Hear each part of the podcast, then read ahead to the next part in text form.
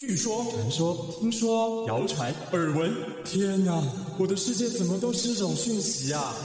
您收到过假讯息吗？资讯爆炸的年代，各种真真假假的讯息，我们怎么样才能够聪明不受骗？欢迎收听《新闻真假掰》，假讯息拜拜。我是黄兆辉，这里是由台湾事实查核教育基金会所制作的 Podcast 节目。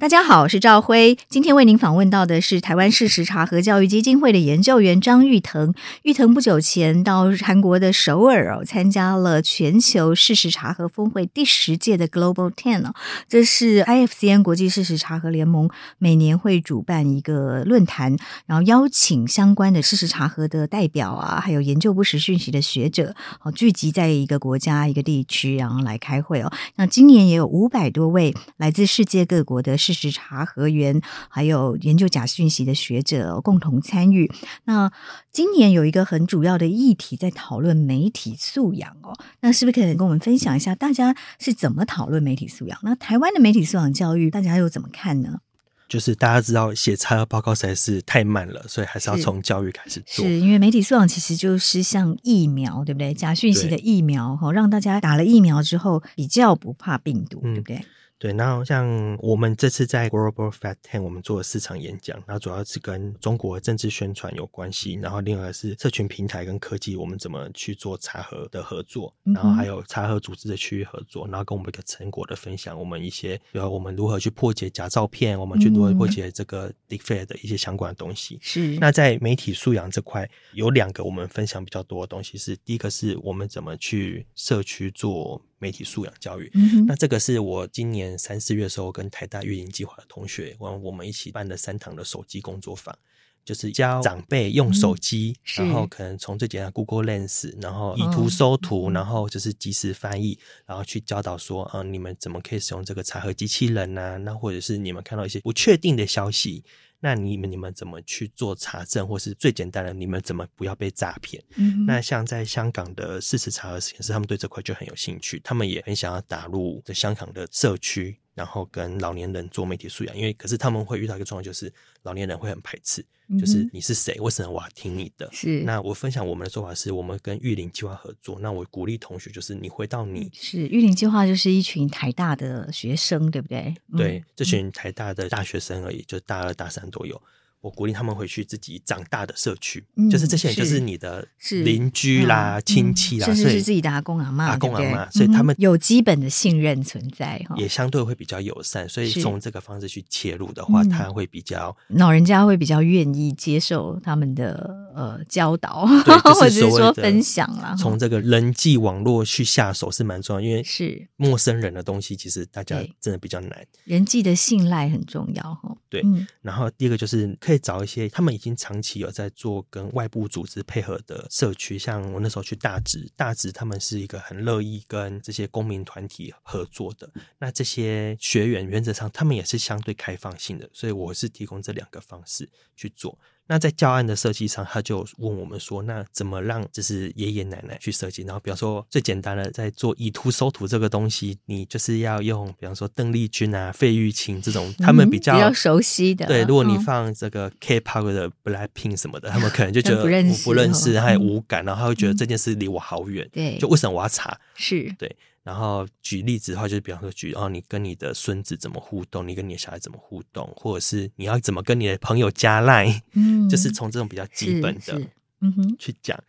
对。然后另一个的话是法新社，那法新社他们最近做了一套是给手头组的选举查核课程，嗯、那他们也很希望可以跟台湾这边的大学合作。嗯，那他们希望说，因为以香港来说，投票这件事可能已经有点名存实亡了。那台湾目前是我们的投票还是很重要的，每个人的投票是很重要的。嗯那他希望说，我们可以去跟大学的媒体通识教育，或是跟新闻传播学院去做合作，从这个怎么教手头组做选举查核，也是政治人物说的话，哪句是可信，哪句是不可信，哪句是事实，哪句是意见，让他们设计一个这个教案。有机会的话，或许在今年十二月左右的时候，我们就可以进行工作坊。那如果说模式确定 OK 啊，或许就可以在台湾各大学去做所谓的复制跟推广。嗯哼，我觉得更有趣的哦，是其他国家怎么做媒体素养教育哦。您有看到一些比较有趣，然后会很特别的案例吗？我觉得西班牙查核组织 Matidas 他们做的就还蛮有趣的。他们就是租了一台巴士，然后去巡回，嗯、然后去所谓的偏乡，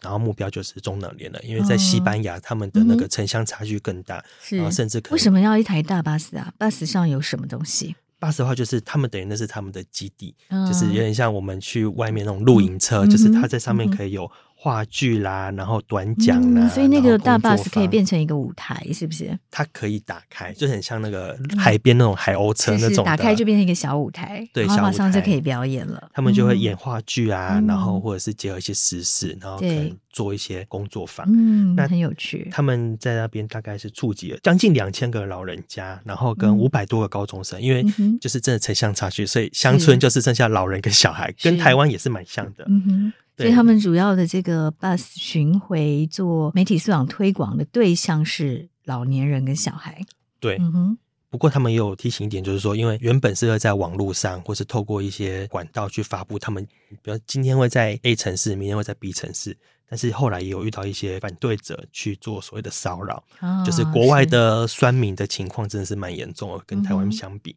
对，然后所以后来他们可能就会透过，可能就不先预告了，不预告，或者是 透过群组啊，或者是比较是口耳相传，可信赖的宣传管道这样子。然后这是一个，然后另一个话是土耳其的茶和组织，然后它叫泰。他们有做两个，一个是在土耳其大地震的时候，怎么在三天内，然后做这个印刷的小册子，里面大概就是医疗资讯啊、急救资讯、避难资讯，等于那里可能网络都断了，嗯、所以你不可能上网，所以就要回归最传统的纸本。嗯，他大概分享一些 know how。是那有一个比较特别是，他特别想到小朋友这块，嗯、他那个手册的封底就是一个着色本，哦、然后还附一支彩色铅笔，是这样小朋友比较愿意留存着，对不对？因为他可以自己着色，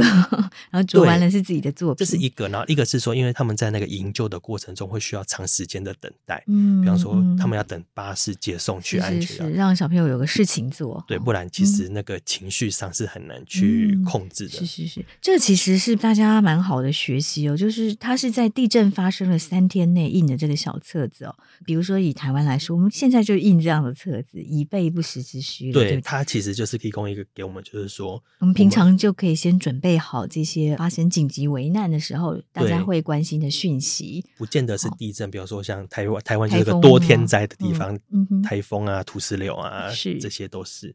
对，然后另一个是他们在社群上，他们做的蛮多，就是用迷音。嗯，就是迷音图，老师应该也知道，有时候迷因就是假讯息的，很喜欢用的传播途径，传播途径，所以它也是一种，就是我用你的咒语攻击你，就是我把一些正确的媒体素养的资讯，用幽默辟谣的方式，对对对。然后像他举了一个，就是说，你确定在太空中真的看不到中国长城吗？他说，对，没有错，科学已经证实了，你真的在太空上看不到中国长城。然后就是一张还蛮好笑的迷因，然后他的那个触及就很高，这样子是，就是用很简单的图，好来传达一些媒体素养、事实查核的概念。对，没有错。好，谢谢玉腾跟我们分享了世界各国在 Global Ten 哦事实查核年会上您听到的有趣的媒体素养推广的方式。谢谢玉腾，谢谢老师。